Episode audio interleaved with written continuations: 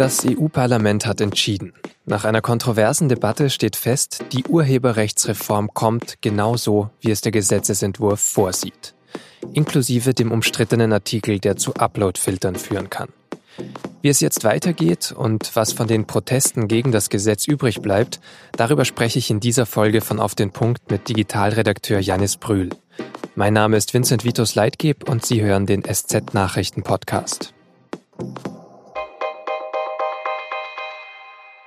Es gibt wenige Länder, in denen die Debatte über Artikel 13 so emotional geführt wird wie in Deutschland. Das hat sich auch am Dienstag im EU-Parlament wieder gezeigt. Zum Beispiel bei der Rede von Julia Reda. Sie ist die einzige Abgeordnete der Deutschen Piratenpartei, sitzt in einer Fraktion mit den Grünen und ist eine der schärfsten Kritikerinnen der Reform mit dem aktuellen Gesetzestext. Erstens, 200.000 Menschen haben an diesem Wochenende gegen diese Reform demonstriert. Fünf Millionen haben eine Petition gegen Uploadfilter unterschrieben. Zweitens, noch nie wurden Proteste von diesem Haus so konsequent ignoriert. Anstatt sich mit Kritik auseinanderzusetzen, wurde jede kritische Stimme mit Beleidigungen überzogen. Drittens, niemand, weder die Union noch die SPD noch die Opposition, hält diese Reform für sinnvoll. Dafür stimmen wird die Bundesregierung trotzdem. Immer wieder wird Reda durch Zwischenrufe von CDU-Abgeordneten unterbrochen. Die Christdemokraten haben die jetzt verabschiedete Urheberrechtsreform mitgetragen. Der CDU-Politiker Axel Voss hat das Gesetz mit verhandelt. In der Debatte am Dienstag spricht Voss deshalb gleich mehrmals, um den Entwurf zu verteidigen. Mit dieser Reform wird es keine Zensur geben. Mit dieser Reform schaffen wir Rechtssicherheit und bieten viel mehr Möglichkeiten für die einzelnen Nutzer und die Bürgerinnen und Bürger. Voss übt auch nochmal Kritik an den Protesten. Und am Ende hat er Erfolg. Il voto è chiuso. Il testo è approvato. Angenommen. 74 Stimmen Mehrheit. Voss ist sichtlich erleichtert, die Gegner sind still. Waren die vielen Proteste gegen Artikel 13 also komplett umsonst? Das habe ich Digitalredakteur Janis Brühl gefragt. Aus Sicht der Demonstranten waren sie sicherlich am Ende umsonst. Es gab äh, noch eine Abstimmung am Anfang, ob noch Änderungsanträge äh, durchgeführt werden. Die wurde aber mit fünf Stimmen Mehrheit abgelehnt so dass die Richtlinie im Ganzen zur Abstimmung stand und dann auch durchging. Und äh, bei den Leuten ist die Wut jetzt groß. Es gibt schon erste Aufrufe zu Demos heute Abend. Ich bezweifle aber, dass das nochmal die Intensität vom Wochenende erreichen wird. Die Angst war ja, dass dann all diese demonstrierenden jungen Menschen total frustriert sind, wenn sie jetzt diese Abstimmung sozusagen nicht in ihrem Sinne ausgeht. Glaubst du, es könnte vielleicht doch in die andere Richtung ausgehen und das politische Engagement bleibt jetzt aufrecht, vielleicht auch bis zur Wahl? Ich glaube schon, dass es eine gewisse Politisierung gab. Wir haben seit Jahren kein netzpolitisches Thema mehr gesehen, das so viele Leute mobilisiert hat, aufgeregt hat, auf die Straße getrieben hat, wie diese Debatte. Allerdings gibt es natürlich auch einige Wut auf die Parteien wie die CDU. Davon können natürlich andere Parteien bei der Europawahl profitieren.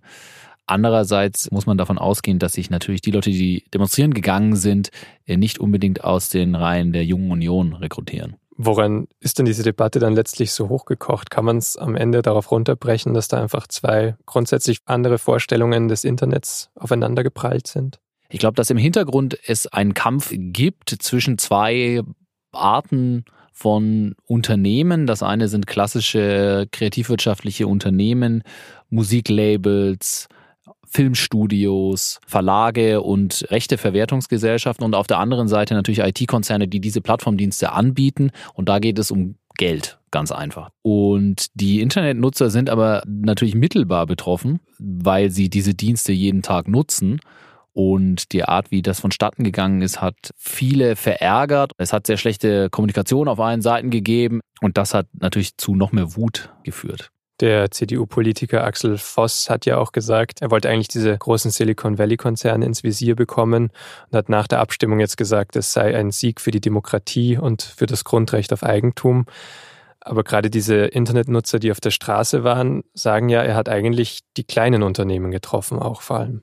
Das wird man jetzt genau beobachten müssen, wenn diese Richtlinie jetzt innerhalb der nächsten zwei Jahre umgesetzt werden muss wie kleine Unternehmen tatsächlich damit klarkommen, ob sie diese Lizenzvereinbarung abschließen, ob sie sie abschließen können oder ob sie diese Filtersoftware, von der viele ausgehen, dass sie benötigt wird und sich aus diesem Artikel 13 ableitet, wie sie die kaufen, entwickeln und bei sich selbst installieren können. Und dann wird man schauen, ob sie dann noch äh, am Markt operieren können oder ob am Ende tatsächlich das Gegenteil des Ziels von Herrn Voss eintritt, und zwar, dass Google diese Filter einfach weiterverkauft oder am meisten profitiert.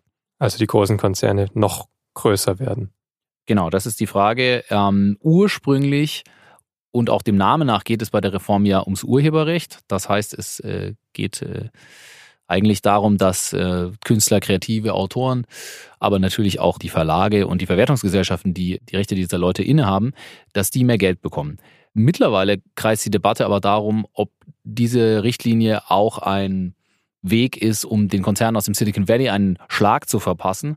Und das ist eine Debatte, die, glaube ich, jetzt erst beginnt, und zwar ob das Urheberrecht dafür das richtige Mittel ist, denn auf anderen Ebenen läuft ja dieser Kampf genauso in Rechtsgebieten, die eigentlich dafür gedacht sind, und zwar das Datenschutzrecht und das Wettbewerbsrecht. Jetzt haben wir also eine Art dritte Front, die die EU hier gegen amerikanische Konzerne aufmacht und es ist doch sehr fraglich, ob das Urheberrecht das richtige Mittel ist. Aber es war ja auch so ein großes Missverständnis, dass immer gesagt wurde, die Demonstranten jetzt auf der Straße seien gegen ein aktualisiertes Urheberrecht. Also denen ging es ja einfach nur um die Art der Ausgestaltung, oder? Ich glaube, nur sehr wenige Leute bestreiten, dass das Urheberrecht aktualisiert werden muss. Denn durch die Möglichkeit, selbst längere Filme selbst mobil unterwegs zu drehen und sofort online zu stellen, ist die Definition eines Urhebers doch äh, etwas eine andere geworden. Und dem muss irgendwie Rechnung getragen werden. Ob dieser berüchtigte Artikel 13 der richtige Weg ist, das ist aber fraglich. Und die Bundesregierung wird es jetzt im Europäischen Rat auch nicht nochmal rückgängig machen. Es könnte ja, die Mitgliedstaaten könnten jetzt auch nochmal ein Veto einlegen. Rein theoretisch ist es natürlich möglich, dass durch Demonstrationen oder Kampagnen der Druck auf die SPD insbesondere so steigen wird, dass sie wiederum innerhalb der Koalition den Druck erhöht. Ich sehe nicht, dass das passieren wird. Dafür hat auch die CDU jetzt schon sehr viel Energie dort hinein investiert. Und obwohl der Koalitionsvertrag sich ja gegen Uploadfilter ausspricht, kann ich mir nicht vorstellen, dass es über dieses Thema des Urheberrechts da nochmal zu einem größeren Streit kommt. Vielen Dank, Janis Brühl, für die Einschätzungen. Mehr Berichte, Eindrücke und Hintergründe zu der Reform gibt es natürlich auf sz.de und in der SZ von Mittwoch. Und jetzt noch drei weitere Nachrichten. Vor der Entscheidung zum Urheberrecht hat das EU-Parlament außerdem entschieden, die Zeitumstellung abzuschaffen. Die Uhren sollen in zwei Jahren zum letzten Mal umgestellt werden, also 2021. Dann soll jeder Mitgliedstaat selbst entscheiden, ob er eine dauerhafte Winter- oder eine dauerhafte Sommerzeit einführen will. Die Abstimmung im EU-Parlament war dabei zwar eine wichtige Hürde, als nächstes müssen sich aber noch die EU-Verkehrsminister einigen. Vor Herbst wird also nicht mit einer endgültigen Entscheidung gerechnet. In einem Berliner Raserprozess sind zwei Angeklagte auch in Berufung zu einer lebenslangen Haft wegen Mordes verurteilt worden. Die beiden Männer hatten sich Anfang 2016 ein Autorennen mit bis zu 170 kmh in der Berliner Innenstadt geliefert. Eines der beiden Autos ist dabei mit dem Auto eines Rentners zusammengestoßen, der dann verstorben ist. Die Angeklagten haben aus nichtigem Anlass mit dem Leben anderer Menschen gespielt, sagte der Richter. Ein erstes gleichlautendes Urteil wurde vom Bundesgerichtshof wieder aufgehoben. Seit November wurde daher neu verhandelt. Die Regierungskommission für mehr Klimaschutz im Verkehr sollte eigentlich umfassende Maßnahmen erarbeiten, um Deutschlands Klimaziele für 2030 vollständig zu erreichen. In der Nacht auf Dienstag sind die Beratungen dazu aber nach 17 Stunden geplatzt. Übrig bleibt ein Minimalkonsens. Man möchte mehr Elektroautos, bessere Radnetze und billigere Bahntickets. Regelungen, die deutlich wirksamer sein könnten, wurden aber wohl vom Verkehrsministerium und der Autoindustrie verhindert. Preisaufschläge für besonders spritfressende Autos zum Beispiel. In Dubai wohnen sehr viele Auswanderer, auch aus Deutschland. Sie glauben, dass sie dort ein sorgenfreies Leben führen können und einfach eine Familie gründen können und machen genau damit oft genug einen sehr großen Fehler. Welchen? Darüber hat meine Kollegin Dunja Ramadan eine Reportage geschrieben. Sie können sie auf der Seite 3 der SZ vom Mittwoch lesen. Redaktionsschluss für Auf den Punkt war wie immer 16 Uhr. Vielen Dank fürs Zuhören und bis zum nächsten Mal.